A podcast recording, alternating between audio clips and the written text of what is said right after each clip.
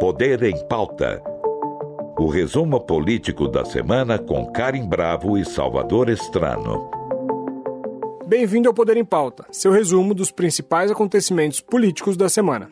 É feriadão de Corpus Christi e os deputados e senadores já foram às bases parlamentares. O presidente Lula, por outro lado, comemora o Dia dos Namorados com a primeira-dama, Janja da Silva, na Bahia.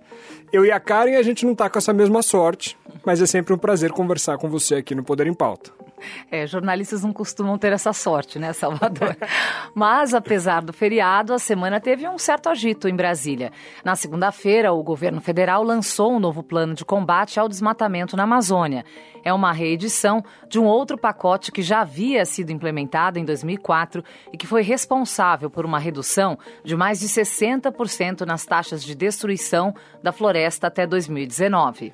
E do outro lado da Praça dos Três Poderes, o Supremo Tribunal Federal retomou a discussão sobre o marco temporal para a demarcação de terras indígenas. Até aqui, o plenário tende a barrar um instrumento que limitaria a demarcação de novas terras somente aos indígenas que estivessem em determinado território no momento da Constituição de 1988. Mas o julgamento foi suspenso por conta de um pedido de vista do ministro André Mendonça. A corte deve retomar a sessão em até 90 dias. E para fechar, o grupo de trabalho da reforma tributária na Câmara dos Deputados entregou nesta semana o parecer que deve servir como base as mudanças nos impostos sobre consumo. ISS, ICMS, IPI, PIS e COFINS devem ser extintos. No lugar desses tributos entraria o imposto sobre valor agregado dual. Parte do IVA seria arrecadado pela União e o restante por estados e municípios. A expectativa dos deputados é de que o texto vá ao plenário ainda antes do recesso parlamentar, em julho. E para tratar sobre todos esses assuntos, a gente conversa hoje com o economista Antônio Corrêa de Lacerda, professor da PUC São Paulo. Tudo bem, Lacerda? Olá, Karen. Olá, Salvador. Uma satisfação falar com vocês. E também uma saudação aos nossos ouvintes. Ah, muito obrigada. A satisfação é toda nossa em recebê-lo aqui no Poder em Pauta. Bom, vamos começar falando da reforma tributária, professor. A gente sabe que são décadas de discussão desse tema complexo, né? E hoje nós vimos, essa semana, nós vimos novas diretrizes. Você está tão otimista quanto o relator da reforma com a aprovação pelo Congresso? Bem, é, vamos ter que aguardar a avaliação do Congresso, né? A reforma tributária é um tema que é, está na pauta há pelo menos 25, 30 anos, né? nessa fase mais recente da economia. E é, a, a, toda, a, todo o consenso sobre a necessidade da reforma termina quando alguém apresenta uma proposta, né? porque todos se mostram favoráveis à reforma tributária, só que, evidentemente, nem todos concordam com as alterações. Então, agora eu diria que o começo foi muito bom, o, o relatório apresentado, ele abarca os principais pontos, né? Quais são esses pontos? São, primeiro, né, qual, qual a vantagem de você unificar os impostos? Primeiro, a simplificação tributária. Né? Você ter 27 legislações de ICMS, por exemplo, é um transtorno é, não só para o fisco, mas também os fiscos né, estaduais, é, mas também para o contribuinte, porque tem que é, contar com um batalhão de especialistas para entender todo esse emaranhado de impostos. O segundo aspecto é, é corrigir distorções. Há uma a, a, legislação individual do ICMS, ela é, gera uma guerra fiscal, né, entre os estados que pretendem, portanto, atrair empresas oferecendo é, vantagem, por exemplo. Né? Então, é, quando você unifica, você simplifica e você também tende a corrigir algumas das distorções. Há outros aspectos da reforma tributária que são importantes, que é corrigir distorções, né? Por exemplo, de isenções tributárias, né?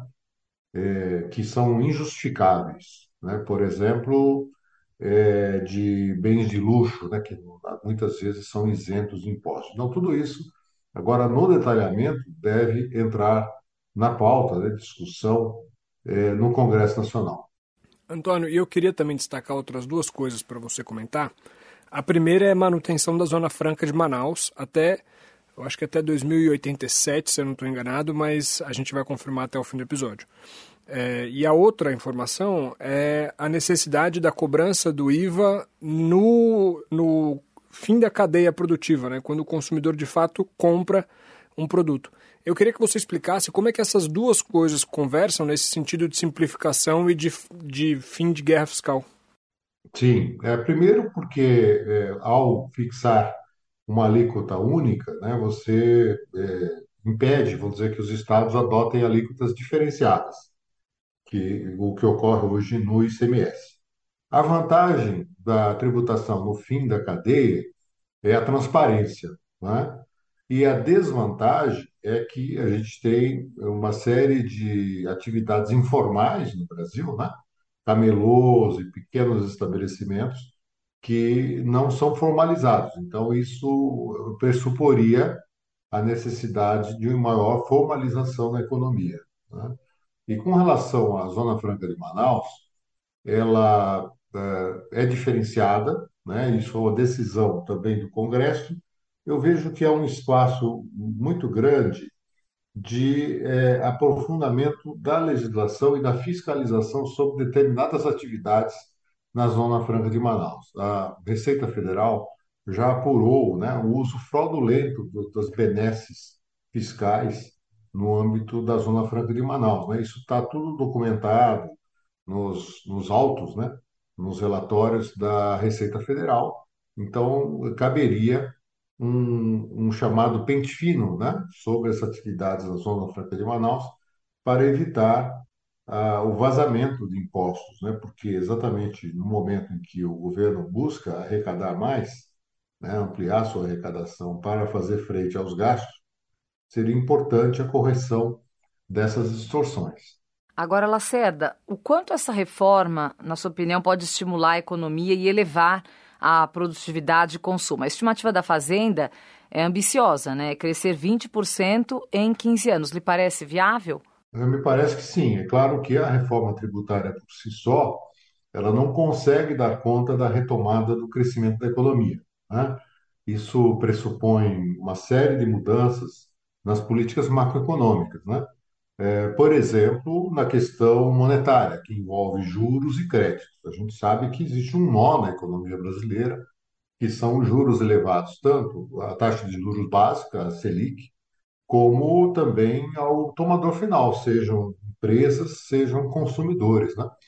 Então, isso é uma trava ao desenvolvimento da economia brasileira, porque é, capital caro, né, quer dizer, dinheiro, recurso caro, inibe a atividade produtiva, inibe o consumo, porque o consumidor se vê quase que impedido né, de se financiar. Existem várias empresas eh, inadimplentes, assim como famílias.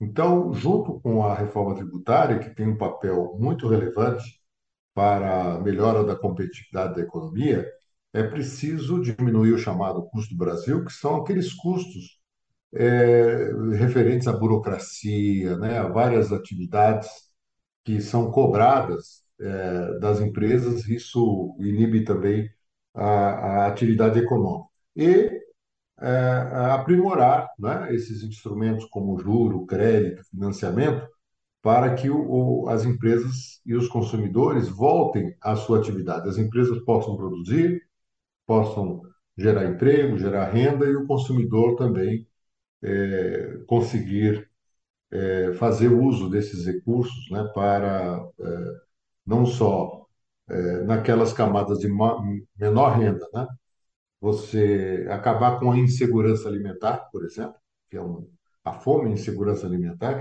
que é algo inconcebível num país com o grau de riqueza brasileira, né?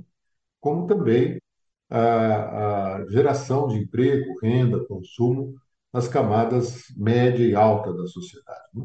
Lacerda, e você comentou da questão da taxa de juros. Essa semana parece que a, a maré começou a virar, né? As expectativas do mercado financeiro foram muito positivas em relação à economia e principalmente em relação ao déficit público. Isso indica uma, um possível corte na taxa Selic agora no curto prazo? O Banco Central deve tomar essa decisão na próxima reunião do Copom, agora em junho? Sim, Salvador. Na verdade, já passou da hora né, do Banco Central iniciar a redução da taxa de juros, porque a nossa taxa de juros, por qualquer parâmetro, ela é mais elevada do mundo. Né? Nenhum outro país tem uma taxa de juros é, real, quer dizer, descontada a inflação, tão elevada como a brasileira. E, na verdade, essa, esse processo de redução, ao meu ver, já deveria ter se iniciado há alguns meses.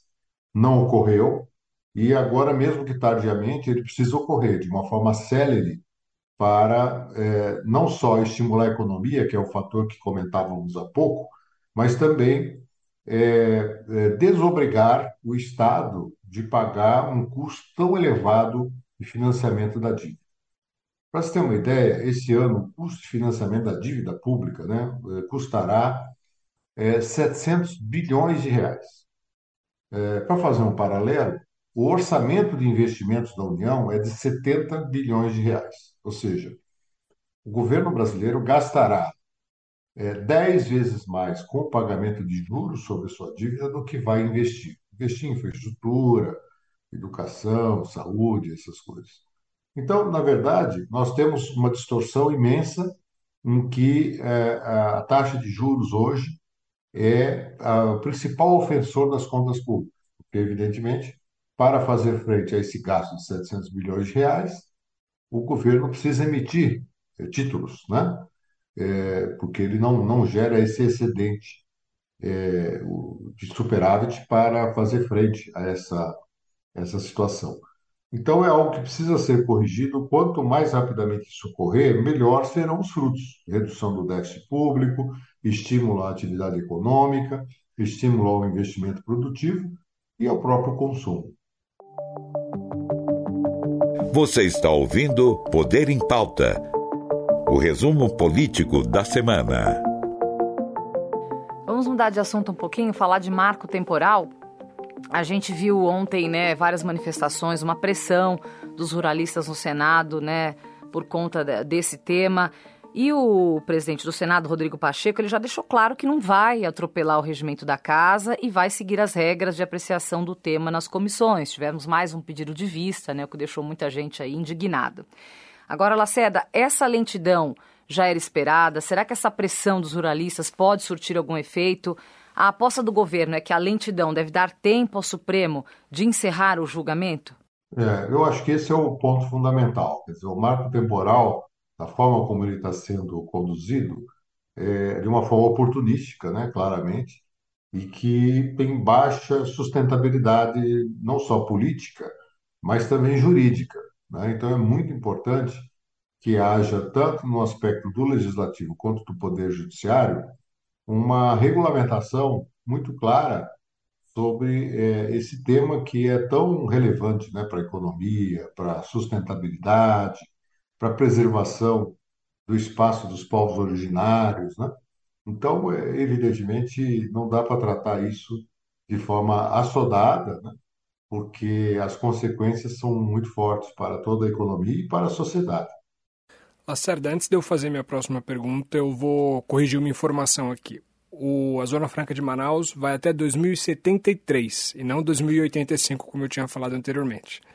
Agora, falando ainda do marco temporal, eu queria entender um pouquinho com você qual que vai ser o impacto econômico de qualquer decisão que sair do, do, Supremo. O jornal Estado de São Paulo fez um levantamento que em todos os municípios em que há alguma disputa que seria envolvida pelo marco temporal, a aprovação do marco restringiria 5% das terras desses municípios, que são é, alguns poucos, poucas centenas.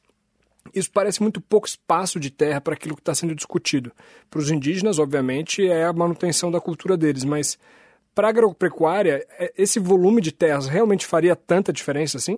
Não, eu não vejo que seria tão significativo. O Brasil é um dos poucos países do mundo, né, que apesar da sua liderança na produção de vários, vários grãos, etc., ele ainda tem uma fronteira agrícola a ser explorada sem necessidade de desmatamento e sem infringir as áreas eh, dos povos originários. Mas a gente sabe que a ganância também eh, afeta muito o, o, as posições, né? se toma politicamente, não só no Congresso, como na, na sociedade. Então, na verdade, é, você é, combinar hoje os elementos da economia com a sustentabilidade ambiental e, e, e, e social é algo que cada vez mais faz parte não só dos discursos, mas também das práticas internacionais. Isso acaba sendo um valor econômico em si. Então, o aparente ganho que é, você teria, entre aspas, economicamente, com é, o novo marco temporal, na verdade, representaria uma potencial perda de valor né, do, do, no campo da sustentabilidade, numa acepção mais ampla da economia, mais moderna. Por isso que esse tema é de vital importância. Agora, Lacerda, você acha, você acha que a definição do marco temporal é, deveria ser atribuição do Congresso ou o assunto tem que ficar no STF? Pois é, essa é uma questão bastante polêmica. Não é? Eu não sou jurista, né? portanto, não estou plenamente habilitado para é, dar um parecer sobre isso, mas eu diria que afeta, sim, e é um assunto atinente aos, aos dois poderes, né? tanto ao legislativo como ao judiciário. E a exemplo de vários outros assuntos, existe uma fronteira não claramente delimitada, né? até onde vai o poder de cada um. Mas eu quero crer, né? espero que se faça prevalecer o bom senso, né? De é, preservar as áreas dos povos originários, né? até porque, como disse antes, isso não, o Brasil tem uma extensão territorial que lhe permite, né, sem grandes transtornos, preservar as áreas demarcadas. Antônio, eu queria trazer aqui também um trecho da, do voto do ministro Alexandre de Moraes, quando ele estava discutindo o marco temporal. Ele é contra a demarcação do marco temporal, tá? Ele, ele, no voto dele, disse que, uma vez provada que as comunidades indígenas já estivessem em um ambiente é, culturalmente engendradas naquele local, isso seria de direito delas. Mas eu vou lembrar aqui uma parte do voto dele que eu achei muito interessante, é, como serviço público até. Ele disse que esse caso está sendo motivado por conta de um massacre à etnia Xokleng, no, em Santa Catarina. E as pessoas, muitas pessoas não sabem, esse massacre aconteceu em 1930 a mando das elites locais do, da região. E aí essas pessoas que, que moravam naquela região, esses indígenas, eles foram obrigados a deixar aquele ambiente depois de 200 pessoas morrerem assassinadas na mão desse grupo paramilitar.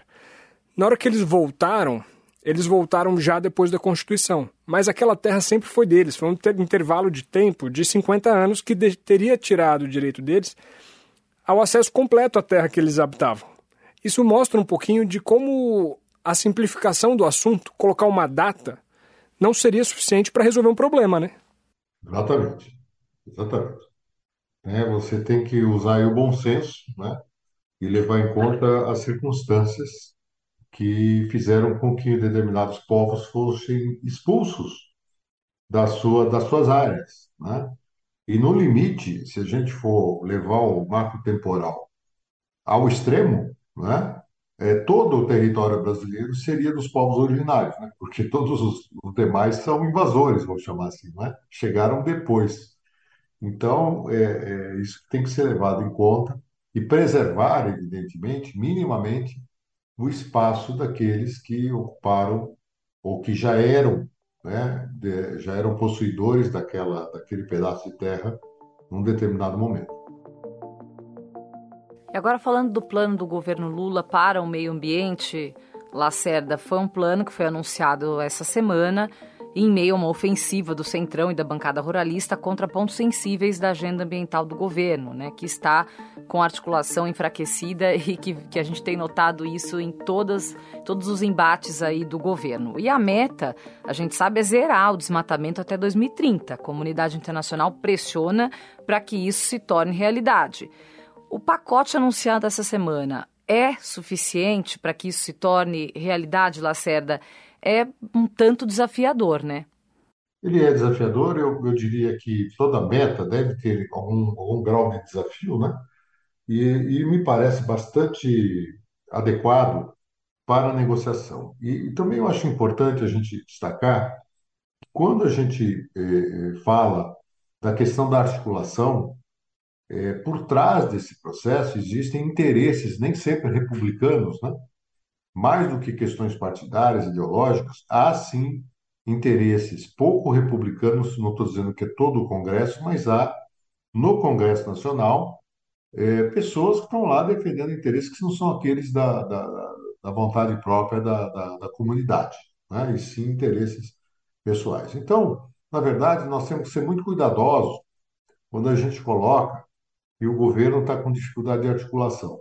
Talvez o governo está com dificuldade de articulação porque tem resistido às pressões, essas pressões que eu é, destacava, né, por parte de segmentos do Congresso Nacional, particularmente membros do Centrão, que se habituaram, né, ao longo do tempo a comercializar as suas posições, os seus votos. Né? E, evidentemente, isso é, tem que acabar ou tem que ser minimizado. Não é uma tarefa fácil, não é uma tarefa só do governo entrante, é uma, uma tarefa do, da sociedade brasileira, né? que é, a gente tem que coibir esse tipo de prática e não é, simplesmente reproduzir o discurso né, que interessa a alguns de que, na verdade, seria uma falta de habilidade política. Não, muitas vezes não se trata de falta de habilidade política ou de articulação, e sim de resistência a determinadas práticas pouco republicanas e que ferem o interesse da coletividade. Lacerda, é, isso que você está falando, só para ver se eu entendi aqui, é sobre o orçamento discricionário do, da União. Né? O Executivo tem a atribuição constitucional de, de executar o orçamento, mas o Legislativo, através das emendas de, de relator e nos últimos anos, desde 2020, ganhou um espaço muito grande nas, nas receitas discricionárias. Né? E é isso que eles estão tentando se apoderar novamente. Ou é outra coisa que você está falando e eu estou viajando aqui? Não, eu acho que você está certo. Esse é um dos pontos. O outro é, e outros pontos associados, é você condicionar a votação de algo que é do interesse coletivo a um toma lá da cá do executivo junto ao judiciário, tá? desculpe, junto ao legislativo, né? para conseguir as, as votações. No passado isso foi muito mal, isso envolveu o chamado mensalão, isso envolveu no governo anterior o, as emendas do, do orçamento secreto, ou seja, nós precisamos, nós, sociedade brasileira e os poderes, tornar tudo isso mais transparente né?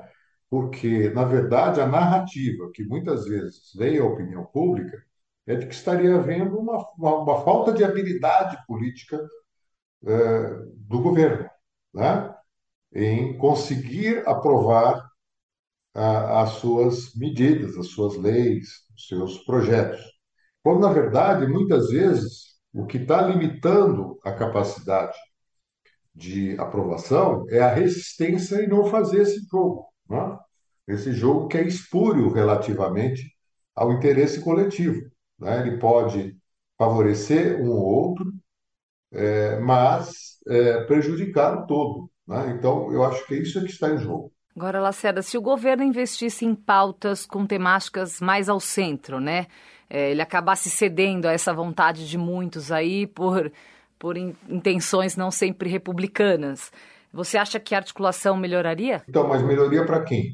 Né? É, eu acho que essa é a pergunta que nós temos que fazer. Claro, dependendo do, do, da pauta, beneficiaria a gente sabe quem, né? Quem está lá no Congresso. Exatamente. É. Então, eu acho, cara, que, que, tem duas questões aí. Né? A primeira é o seguinte: é, com que projeto e com que plano o governo foi eleito? Né? Ele foi eleito com algumas pautas, a meu ver, muito claras, né? da retomada do Estado, da retomada das políticas sociais, das políticas de educação, de saúde, do investimento público, né? É, é, e com critérios muito, muito claros. Então, essa é a pauta central do governo que ganhou a eleição, é isso? Então, ele tem que agora negociar com o Congresso, e o perfil do Congresso aparentemente se diferencia não é? Da, do perfil do executivo. Então, nós temos que achar um meio termo de preservar, primeiro, o projeto que foi ganhador das eleições. E com é, é, sistemas e, e, e, meios muito claros, tornar minimamente viável esse, esse projeto no âmbito do Congresso Nacional. Eu acho que uma eventual é, é mudança de planos né, e apresentar uma outra pauta que venha a agradar o Centrão isso poderia ferir os princípios do projeto vencedor nas urnas, né? e, não, e não combinaria com o objetivo para o qual imagino que imagino eu e milhões de brasileiros foi eleito o um novo governo. Lacerda, vou fazer o advogado do diabo aqui. Hein? O Congresso. Claro, fica à vontade.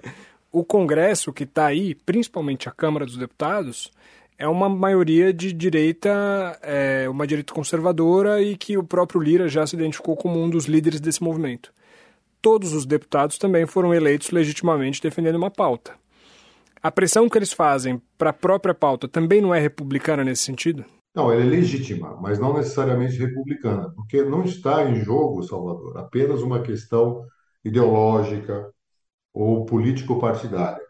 Que está em jogo, a gente sabe, e aqui a gente não pode generalizar, mas existem sim parcelas de parlamentares que se movem por interesses outros, interesses financeiros, monetários, que não tem nada a ver com posição política, né? nem ideológica. Então, eu acho que esse é o grande desafio da sociedade brasileira, e não apenas é, do governo, né? em tornar muito claro.